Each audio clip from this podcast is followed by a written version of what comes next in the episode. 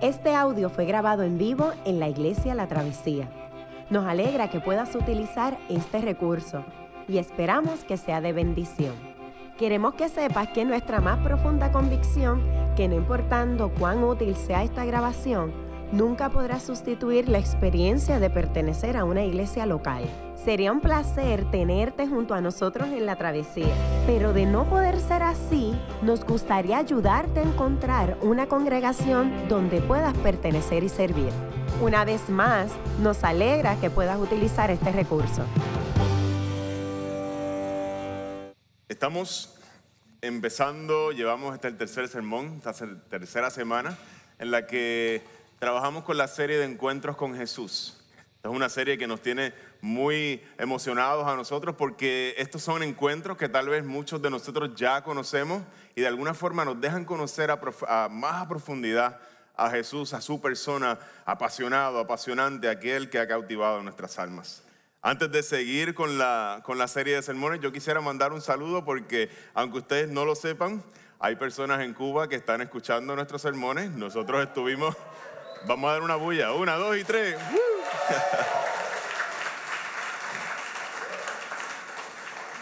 estas semanas pasadas tuvimos el privilegio de estar allá en Cuba, Ronnie, eh, Coto y yo este, compartiendo la palabra del Señor y de momento allá conocían nuestras vidas, conocían nuestras hijas y nuestras historias y yo como que wow, se siente un poco extraño, así que le mandamos un saludo caluroso a los hermanos allá en, en Cuba. No quería que se me olvidara ese saludo.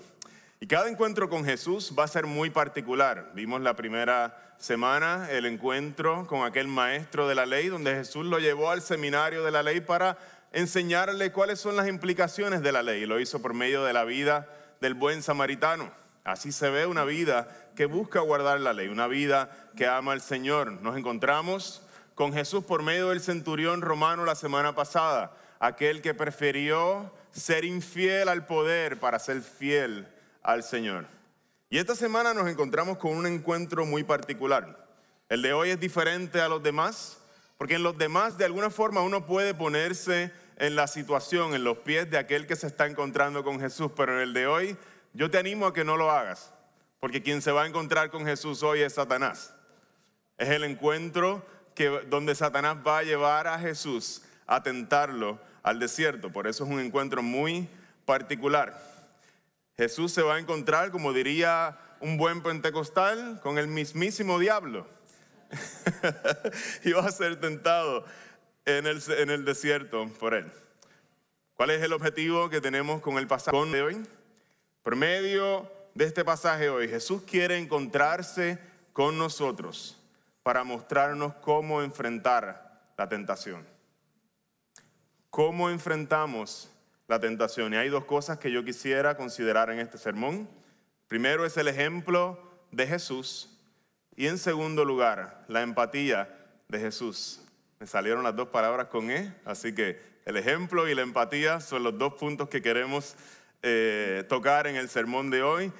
Quisiera pedirles que nos pongamos de pie en reverencia a la palabra del Señor. Me encanta cuando Pastor Ronnie nos recuerda que la lectura de la palabra es la parte más importante del sermón. Después se pueden tomar una siesta.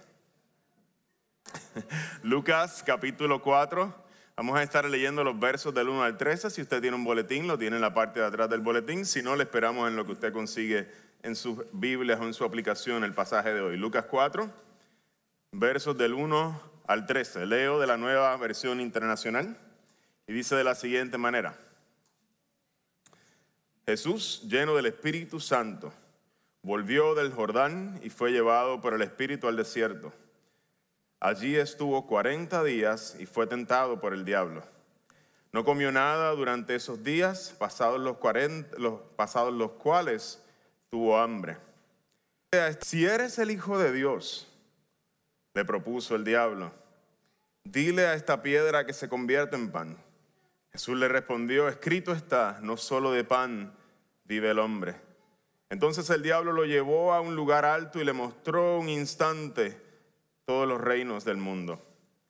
Sobre todos estos reinos y todo su esplendor le dijo, te daré la autoridad porque a mí me ha sido entregada y puedo dársela a quien yo quiera.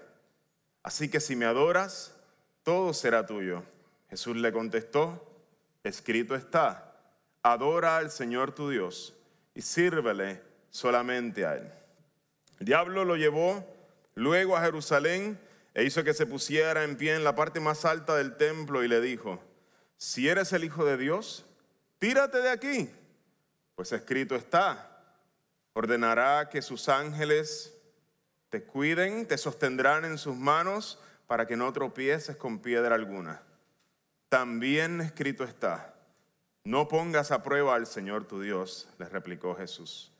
Así que el diablo, habiendo agotado todo recurso de tentación, lo dejó hasta otra oportunidad. Señor, nos acercamos a ti en esta mañana a considerar tu palabra. Pedimos que hagas una obra en nosotros nueva en esta mañana. Pedimos que nos ayudes y nos ilumines, Señor. Ilumines las escrituras para nosotros, para que nosotros podamos aprender del ejemplo y de la empatía de Jesús, para vencer el engaño y las tentaciones en nuestra vida. Pedimos estas cosas en el nombre de Cristo Jesús. Amén y amén. Pueden sentarse, mis hermanos. Nosotros somos la generación que conoce las dietas. Si hiciéramos un sondeo aquí, ¿cuántos hacen la dieta paleo? Y no tienen que levantar la mano, pero muchos de ustedes, tal vez yo, yo soy de la paleo. Yo soy de la dieta ketogénica y otro montón de ustedes tal vez sí, esa es la mía y te dan, te dan todo el razonamiento de por qué. Otros de una generación un poquito más atrás te dicen, yo soy de la de Atkins. Y otros te dirían, yo soy de la de la papa, la del doctor Norman, esa es la mía. Tenemos un montón, un montón de dietas. Yo, mi favorita, no es la vegana ni ninguna de esas. Mi favorita siempre ha sido la dieta de la toronja. Come de todo menos toronja. Así que todos nosotros estamos bien familiarizados con la palabra dieta. le hemos dado mil sabores, le hemos puesto un montón de, hemos creado un montón de dietas. Y yo quisiera hablarles a ustedes esta mañana, al principio de este sermón, de una dieta. Se llama la dieta de worms. Y no es una dieta de lombrices. La dieta de Worms una asamblea que se dio entre los príncipes germánicos en el 1521 allá en Alemania. El lugar Worms es un lugar en Alemania. Eh, esa dieta, si, me ayudan con, con, los slides que se están poniendo, ahí está, se están poniendo medio, están revelando. esa dieta se llevó a cabo del 28 de enero al 25 de mayo de 1521, cerca de unos cuatro meses de duración tuvo. Y el aspecto históricamente más relevante de la dieta de Worms fue probablemente la comparecencia de Martín Lutero, quien fue convocado para que se retractara en esa dieta de sus 95 tesis, aquellas que había clavado en el 1517 en la Catedral de Wittenberg. Del 16 al 18 de abril, Lutero fue confrontado por la asamblea y persuadido a retractarse de las ideas expresadas en sus obras. En el momento más oscuro, allí, frente a una de las pruebas más arduas de su vida, frente a la institución más poderosa de su tiempo, aquella que podía disponer de su vida en aquel momento, Lutero responde con las siguientes palabras. Está abreviado acá, pero quiero leérselas. Dice, a menos que no esté convencido mediante el testimonio de las escrituras o por razones evidentes, ya que no confío en el Papa ni en su concilio, debido a que ellos han errado continuamente y se han contradicho, me mantengo firme en las escrituras a las que he adoptado como mi guía. Mi conciencia es prisionera a la palabra de Dios. Y no puedo ni quiero revocar nada reconociendo que no es seguro ni correcto actuar en contra de la conciencia. Que Dios me ayude. Amén. hay unas palabras que resuenan en la respuesta de Lutero cuando se encuentra en el momento más arduo tal vez de su vida, frente a las autoridades que pueden en ese momento llevarlo a la hoguera. Y Lutero le dice, no me retracto porque mi conciencia está prisionera de la palabra de Dios. Y no es seguro ni correcto actuar en contra de la conciencia. ¿Cómo vence Lutero la tentación tal vez más grande de su vida frente al poder inmenso que estaba frente a él? Su conciencia estaba cautiva, estaba prisionera a la palabra del Señor. En el texto de hoy nos encontramos con un panorama similar. Jesús en muchos momentos se enfrenta al príncipe de las tinieblas, el rey de un imperio que es mucho más poderoso y mucho más antiguo que los imperios que enfrentó Lutero en su época. Está frente a frente con Jesús, su poder es mucho más oscuro y sus obras son detestables y tiene un récord de llevar al caos y destrucción a toda la humanidad. Este es quien estuvo en el jardín en forma de serpiente, quien susurró para tentar y que se destruyera la humanidad desde el principio en Génesis. Este mismo, esta serpiente antigua, se encuentra frente a Jesús. Y lo tomó luego de 40 días ayunando Jesús en el desierto. Lo tomó en su punto más débil y se encuentra frente a Jesús para tentarle y hacerlo caer. Este es el panorama que nos encontramos en el pasaje de hoy. La manera en que Jesús vence la tentación se parece mucho a la manera en que Lutero vence la tentación que le tocó enfrentar allá en la dieta de Worms. Frente a la figura maligna, el Señor Jesús responde tres veces, escrito está, escrito está y escrito está. Tal vez en el momento más tenebroso, cuando su mente ya ni siquiera podía pensar claramente por lo débil que estaba, responde tres veces con la escritura y con la palabra de Dios. La conciencia de Jesús estaba cautiva, aprisionera de la palabra del Señor. ¿Qué es este asunto de la conciencia? Nosotros muchas veces, nosotros pocas veces, digamos, hablamos de la conciencia. ¿Qué es esto de la conciencia? La conciencia no es sino aquella voz que nosotros tenemos en nuestro interior que nos alerta, nos hace un llamado cuando algo no está bien, que nos permite discernir si algo anda bien o anda mal. La conciencia es un regalo del Señor a la humanidad. No solamente lo tienen los creyentes. Nosotros no podemos hablar eh, y decir que, que nuestra conciencia es la única conciencia que puede discernir el bien y el mal. Cuando una persona, digamos, civil, una persona con cierta decencia, ve a alguien robando o se encuentra a sí mismo con la tentación de robar, experimenta una culpa, experimenta una culpa saludable, digamos. La conciencia es un regalo del Señor a la humanidad para que nosotros podamos sentir y escuchar esa voz de alerta cuando estamos haciéndole daño a alguien, cuando estamos haciendo algo que es incorrecto. La conciencia nos alerta y sentimos una culpa saludable. El problema con la conciencia es el siguiente, y Pablo en su carta a los romanos nos dice que hay un problema con la conciencia. Dice, refiriéndose a personas que rechazan de continuo la verdad, que rechazan de continuo al Señor, dice, a pesar de ellos haber conocido a Dios, no lo glorificaron como a Dios ni le dieron gracias, sino que se extraviaron en sus inútiles razonamientos y se les oscureció su insensato corazón. Otra manera de decir, se oscureció su conciencia. Aunque afirmaban ser sabios, se volvieron necios. ¿Cuál es el problema con la conciencia. ¿Cuál es el peligro con la conciencia? Que cuando una persona insiste en cometer actos de maldad, o cuando una persona insiste en afirmar actos de maldad, o cuando una persona insiste en ignorar actos de maldad, una y otra vez lo hace, su conciencia se va oscureciendo. Frente al mal, sea que lo estemos haciendo o que lo estemos ignorando y no querramos mirarlo, la conciencia se va oscureciendo, se entenebrecen nuestros corazones. La conciencia se entenebrece, dejamos de escuchar la voz de alerta que hay adentro y deja de importarnos mucho la injusticia o el mal que se está cometiendo o que estamos cometiendo. Dejamos de ser sensibles a la maldad. Hay un peligro con la conciencia, es que comenzamos a sentirnos cómodos participando activa o pasivamente de actos de injusticia. Ejemplos, en el tiempo de Lutero, algo que se volvió muy común fue la venta de indulgencias. Personas compraban y pagaban para poder sacar a sus familiares del purgatorio. Se volvió algo del panorama normal para la gente, la conciencia de Lutero estaba en ese momento aprisionera por la palabra de Dios y fue la voz que dijo, despierten a la gente, despierten cuán mal está esto. La conciencia colectiva estaba completamente cegada. La gente iba comprando y no tenían ningún problema con lo que estaban haciendo.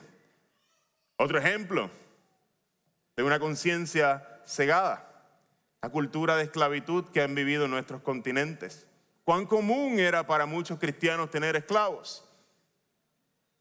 Cuán común era para la gente venderle un ser humano a otro. Cuán común era simplemente tratar a las personas como si fueran material, como si fueran cargo, como si fueran una pertenencia. La conciencia estaba entenebrecida y no podían mirar más allá. Hay un problema, hay un peligro con la conciencia. La deshonestidad en las planillas y la cultura de nosotros, no ser honestos, cuando lo seguimos practicando una y otra y otra vez, nuestras conciencias se entenebrecen y creamos un país con una cultura de deshonestidad, de deshonestidad en los trabajos, de deshonestidad en el gobierno, de deshonestidad en muchas otras áreas. Hay un problema cuando la conciencia se oscurece y dejamos de reaccionar o dejamos, no dejamos de participar en el mal. Hay un problema cuando nosotros como sociedad empezamos a utilizar lenguaje para aplacar nuestras conciencias y decir que estamos a favor de los derechos reproductivos de la mujer. Cuando realmente estamos cortando en pedacitos a un ser humano hecho a imagen y semejanza de Dios y estamos matando y derramando sangre inocente. Miles, miles de niños están muriendo y nosotros queremos utilizar un lenguaje muy suave, muy sofisticado para disfrazar la injusticia como una causa buena. Son seres humanos que están siendo cortados y aniquilados. Nuestras conciencias están en peligro de ser entenebrecidas. ¿Cuál es el problema que perdemos cuando nuestras conciencias no están cautivas a la palabra del Señor? Perdemos la habilidad de identificar el mal. Pasan como nuestras narices, no tenemos ni siquiera, ni siquiera la opción de comenzar a entablar una batalla en contra de la tentación del engaño que el enemigo presenta delante de nosotros porque ni siquiera tenemos una conciencia que sabe identificar el mal. La palabra de Dios tiene, mis hermanos de la iglesia de la travesía, la intención de mantener despiertas nuestras conciencias para que cuando nos encontremos como Jesús cansados, ni siquiera tenemos ánimo, ni siquiera tenemos la energía para responder, podamos aún en esos momentos donde no tenemos energía para pensar, hemos invertido tiempo en que nuestra conciencia sea formada por la escritura y podemos aún de manera automática, sin pensar mucho, saber lo que está bien y lo que está mal, aunque no podamos tener mucha, mucha fuerza para luchar en ese momento para poder responder adecuadamente en la tentación cuando el mal se disfraza de justicia, que es la mayor táctica del enemigo en esta tentación de Jesús, disfrazarse de justicia, nuestras conciencias necesitan estar despiertas con la palabra del Señor. Escrito está, escrito está, escrito está.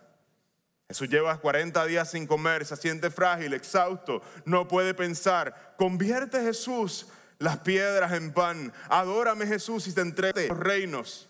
No hay necesidad de ir a la cruz para obtenerlo. Vamos, lánzate. ¿Acaso Dios no ha prometido cuidarte? Y el Señor Jesús, en toda su debilidad, contesta siempre con la escritura, siempre con la escritura. Escrito está no solo de pan vive el hombre. Escrito está Satanás. Adora al Señor tu Dios y sírvele solamente a Él. También está escrito, no pongas a prueba al Señor tu Dios. ¿Cómo enfrentamos la tentación del engaño? Iglesia, la travesía, la tentación del engaño en nuestra sociedad. ¿Cómo la enfrentamos? Nuestra conciencia necesita estar cautiva a la escritura. La palabra de Dios juega un rol esencial a la hora de nosotros discernir las artimañas del enemigo. ¿Y cómo lo hacemos? Te invitamos acá a Iglesia La Travesía algo que nosotros estamos buscando hacer, y en la reunión de líderes hablábamos sobre esto, es que la palabra abunda en nuestros espacios, que no se quede solamente en un sermón el domingo, sino que nosotros podamos ser una comunidad que comparte las escrituras, una iglesia que está creciendo juntos en las escrituras. Vamos a ver que hoy se van a anunciar unos grupos pequeños que se abren precisamente para eso y queremos que la iglesia La Travesía sea una iglesia que comparta la escritura. Ante la pregunta, ¿cómo enfrentamos la tentación? El primer, la primera manera en que el Señor nos quiere enseñar a, a enfrentar la tentación es que necesitamos una conciencia que esté prisionera a las escrituras. No aprendernos las escrituras en el momento de la tentación, tienen que haber formado nuestra conciencia a través de nuestra trayectoria para que en el momento salgan hacia afuera y podamos mirar e identificar la maldad cuando está enfrente nuestro. ¿Cómo enfrentamos la tentación? El segundo punto de este sermón no solamente no habla del ejemplo de Jesús, sino habla de la empatía Jesús. Hay otro patrón que nosotros encontramos en este relato. El primer patrón es ver eh, la respuesta de Jesús tres veces diciendo escrito está. Pero encontramos otro patrón en este relato. Miren qué interesante. La primera tentación comienza con esas palabras, si eres el Hijo de Dios. Y la tercera tentación, con la que cierra el relato, utiliza esa misma frase introductoria. Si eres el Hijo de Dios, le propuso el diablo, dile a esta piedra que se convierte en pan. Si eres el Hijo de Dios, tírate de aquí, pues escrito está ordenará que sus ángeles te cuiden. La primera y la última tentación tienen como característica esta frase introductoria. Pero es interesante que el enemigo le haga esta pregunta a Jesús. Pareciera ser, ¿acaso el enemigo tiene duda de quién es Jesús? El enemigo no tiene duda de quién es Él. Él sabe que Jesús es el Hijo de Dios, la segunda persona de la, Trinidad. De hecho, en el capítulo anterior encontramos el bautismo de Jesús. Encontramos el bautismo de Jesús. Y estas son las palabras, justo en el capítulo anterior, que se utilizan. Entonces se oyó una voz del desierto que decía, tú eres mi Hijo amado, la voz del Padre en el bautismo de Jesús. Estoy muy complacido contigo. No hay duda de que el enemigo sabe quién es Jesús. Así que la intención no es realmente preguntarle, ¿acaso eres tú? ¿Ese eres tú, el Hijo de Dios? No, no hay duda. Él sabe. Entonces, ¿cuál es la intención de Satanás al decirle esto. Recordemos que Jesús se encuentra en un estado de mucha debilidad.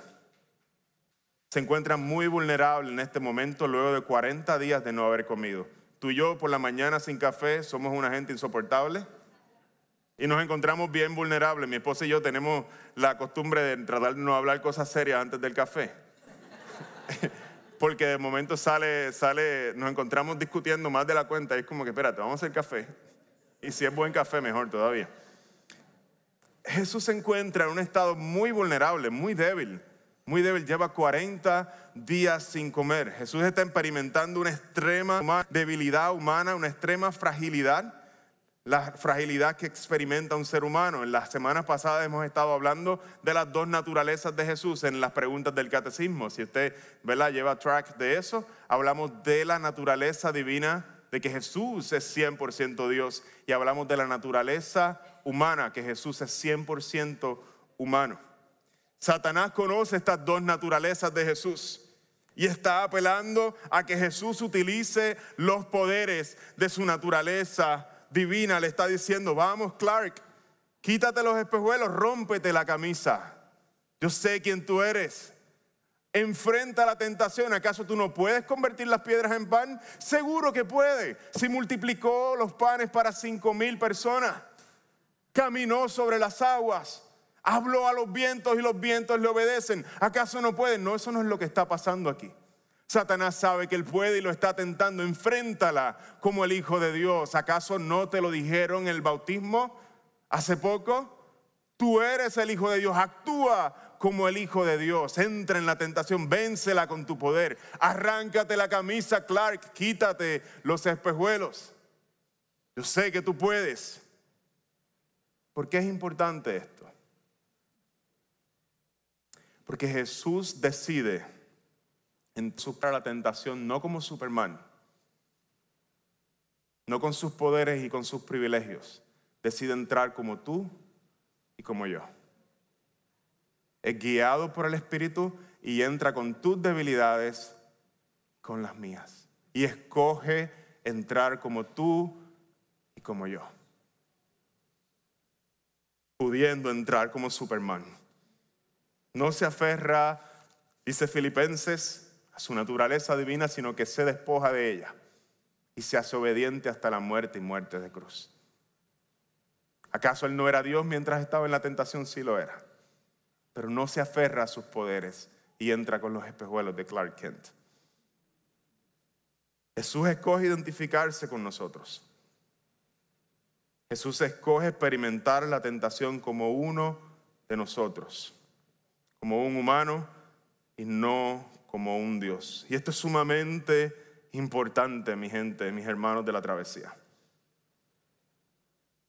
A la hora en que nosotros enfrentamos la tentación.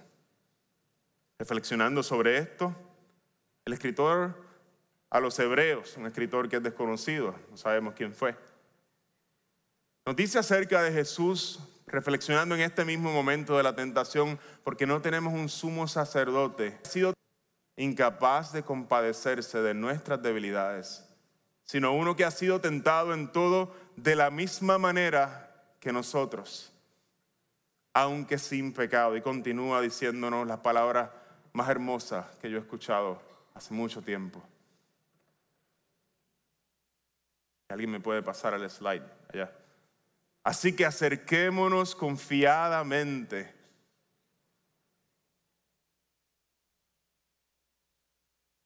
Acerquémonos confiadamente al trono de la gracia para recibir misericordia y hallar gracia que nos ayude en el momento que más la necesitamos. Hay una persona en, mi familia, en, la familia de, Cecilia, del lado de Cecilia, a quien yo amo inmensamente. No voy a decir su nombre, aunque su historia es pública, él, la comparte y no tiene problemas con compartirla. Le voy a llamar el tío Johnny. El tío Johnny por, respeto, ¿verdad? Y no compartir su nombre. Y el tío Johnny es una persona a quien yo admiro muchísimo. El tío Johnny es una persona muy hospitalaria, da gusto llegar a su casa. Da gusto porque te empieza a ofrecer conversaciones, te empieza a ofrecer comodidades, su cafecito, empieza a tratarte como a una persona y te hace sentir muy recibido. El tío Johnny le encanta las fiestas y hacer fiestas en su casa y coger y asar carne y invitar a todo el mundo. Es una persona muy agradable, pero el tío Johnny tiene un pasado muy triste. El tío Johnny por muchos años fue alcohólico, el tío Johnny, por su problema de alcoholismo, perdió su familia, se destruyó su familia, perdió muchas relaciones. El alcoholismo lo llevó a experimentar tremenda derrota en su vida.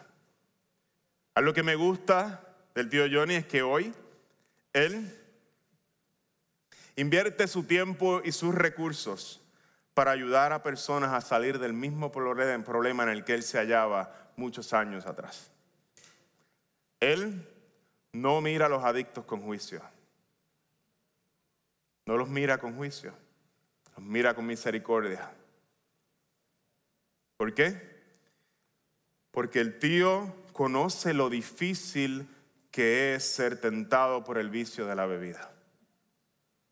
Porque él sabe el dolor que está pasando el que se encuentra atado. Y aunque él ya lleva sobrio muchísimos años, ya él es una persona funcional en la sociedad, él se ve llamado a ayudar a aquellos que lo necesitan y necesitan un mentoreo para salir de la situación en que se encuentran, de las rejas en que se encuentran.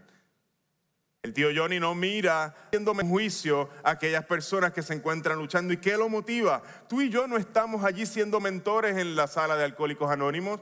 Tú y yo no estamos haciendo eso. Pero él saca de su tiempo y de su, y de su dinero para llegar a ese lugar y ayudar y volverse un recurso para esas personas. ¿Qué lo motiva? Él conoce que sin ayuda va a ser muy difícil que estas personas se recuperen y por esto invierte su tiempo y su energía. Iglesia la Travesía, ¿cómo enfrentamos la tentación? El autor de los Hebreos, si me pueden poner el slide, nos dice que por haber sufrido Él mismo, la tentación, puede socorrer a los que son tentados. La tentación no solamente se trata de que la escritura forme nuestra vida, la, creación, la tentación también se trata de que Él se identifica con nosotros y pone a nuestra disposición sus recursos, nos mira con misericordia y sabe lo difícil que es ser tentado. Él también estuvo ahí. Él también estuvo ahí. ¿Qué recursos tiene Dios para su gente en la tentación? Su gracia está disponible para todos los que claman, pero su cuerpo también está disponible para todos los que lo necesiten. Esta iglesia que está aquí es el cuerpo de Jesús, son las manos de Jesús, son la familia de Jesús, gente en quienes Jesús está formando su carácter para que no miren con juicio al que está en pecado, para que no miren con juicio al que ha caído, para que no miren con juicio al que se ve menos y no está en una posición tan alta moral como yo estoy, sino para que nosotros actuemos como encarnemos la presencia de Cristo en la vida de nuestros hermanos y podamos acompañarle en su tentación. ¿Cómo vencemos la tentación con los recursos de Jesús? Y uno de esos recursos muy valiosos es la familia de Jesús. ¿Te encuentras tentado? No, te, no sabes cómo salir. Hay gente que ha sido tentada igual que tú, es tentada igual que tú y necesitas invitar a la familia de Jesús a que medien la presencia de Cristo en tu vida y te ayuden a lidiar con la tentación. Hermanos, la travesía, hoy hemos considerado dos maneras en que Dios nos equipa para enfrentar la tentación. En la primera consideramos el ejemplo de Jesús, cómo el rol de la palabra de Dios funciona para identificar los engaños del enemigo. Nuestras conciencias tienen que estar formadas, cautivas a la palabra de Dios. Y en el segundo, consideramos el la empatía de Jesús, el rol de Jesús, fortaleciéndonos y derramando su gracia en nuestras tentaciones. Pero nosotros nos quedaríamos cortos si nosotros dejáramos el pasaje ahí. Porque este pasaje no es principalmente un pasaje en el que nosotros aprendemos técnicas. Las aprendemos y están ahí, aprendemos principios de la escritura, pero nosotros lo dejamos a mitad si nosotros nos quedamos ahí. En el texto de hoy hay algo más grande frente a nosotros. La historia que se está contando en este texto es una historia que hace eco a otras historias, muy en específico o más cercano a la historia de Israel en el desierto. Israel era el pueblo que Dios iba a utilizar como un vehículo para bendecir, para derramar su bendición a todas las naciones de la tierra, a todas las familias de la tierra. Esa era la misión de Israel. E Israel falla en su misión porque constantemente se quejaron y se rebelaron contra el Señor en el desierto y aún en su vida como nación. En esta historia, Israel cruza el Mar Rojo para ir luego a ser tentado 40 años en el desierto. En el pasaje que nosotros vemos hoy, Jesús es bautizado, cruza el Jordán, es bautizado en el Jordán y va a enfrentar la tentación 40 días, al igual que Israel. El 40 está en este pasaje, 40 días en el desierto. Las tentaciones en el desierto, la primera, convierte estas piedras en pan si tienes hambre. ¿Les acuerda la tentación en el desierto? Las palabras de Israel de momento hacen eco. Nos has traído aquí, Moisés, para matar de hambre a toda la comunidad. La primera tentación, la provisión de Dios. Ellos no confiaban en la provisión de Dios y el Señor responde de manera diferente en este nuevo encuentro. Escrito está, no solo de pan vive el hombre. En el segundo punto, Aquí tienes a tus dioses cuando bajó, eh, antes de que Moisés estuviera eh, con los israelitas en el desierto, Aarón le dijo, aquí tienen a sus dioses israelitas los que te sacaron de Egipto. Y los israelitas estaban todos danzando y apoyando, adorando a los dos becerros de oro, diciéndole a estos dioses, dándole gracias por sacarlos de Egipto. Y en esa misma tentación Jesús dice, adorarás solamente al Señor tu Dios y solamente le servirás a Él. En la tercera tentación, habla del comportamiento continuo de los israelitas tentar al Señor y ponerlo a prueba en el desierto. Y esta vez el nuevo Israel, el nuevo israelita responde de una manera diferente. No pongas a prueba al Señor tu Dios.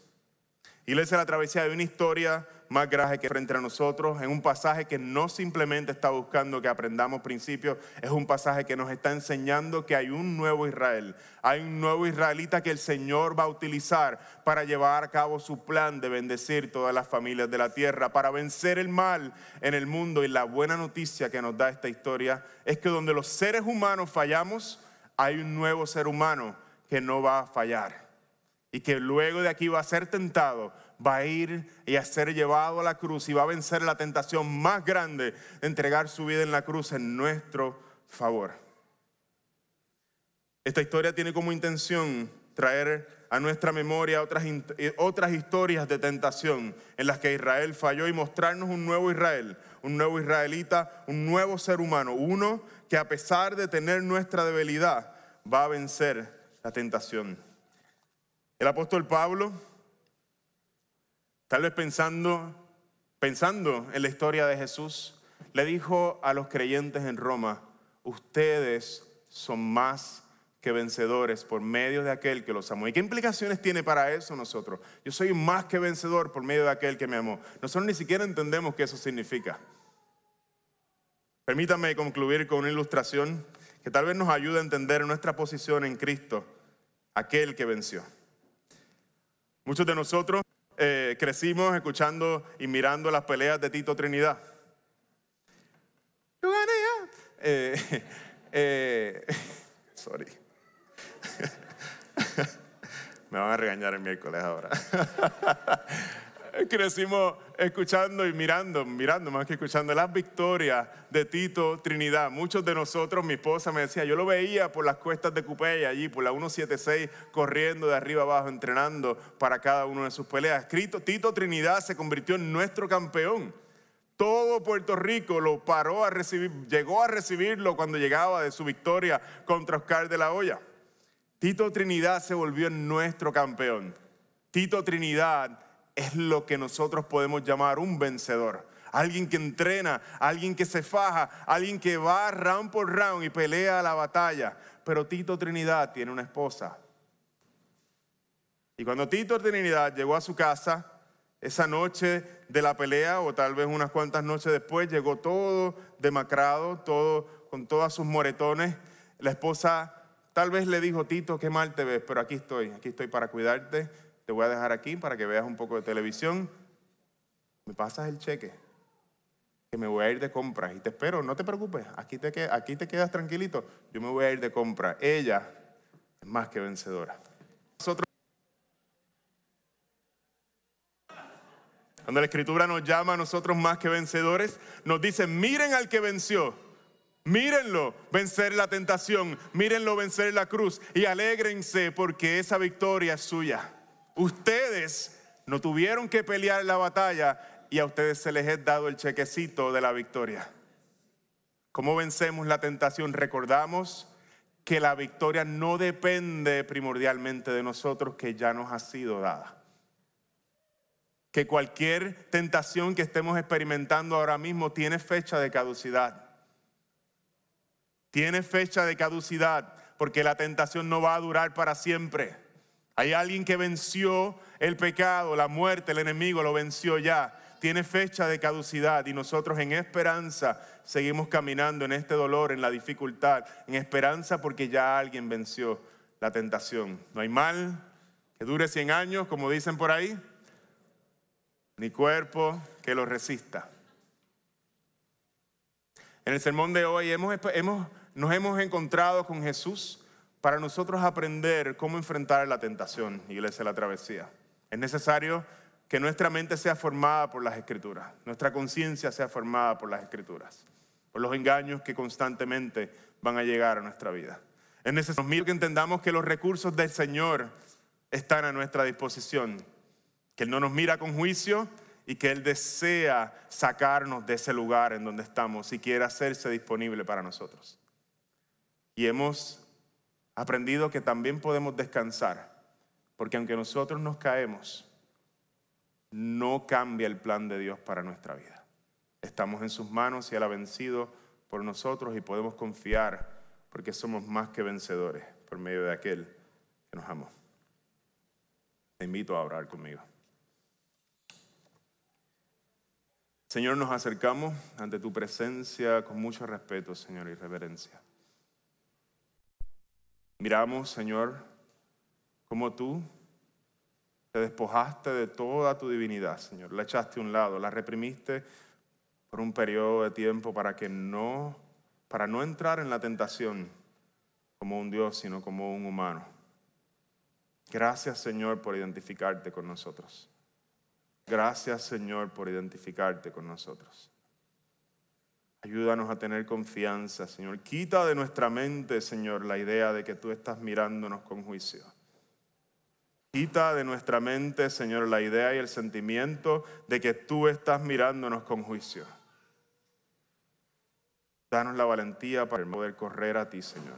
Danos la valentía para poder correr, Señor, a nuestros hermanos cuando necesitamos ayuda en la tentación.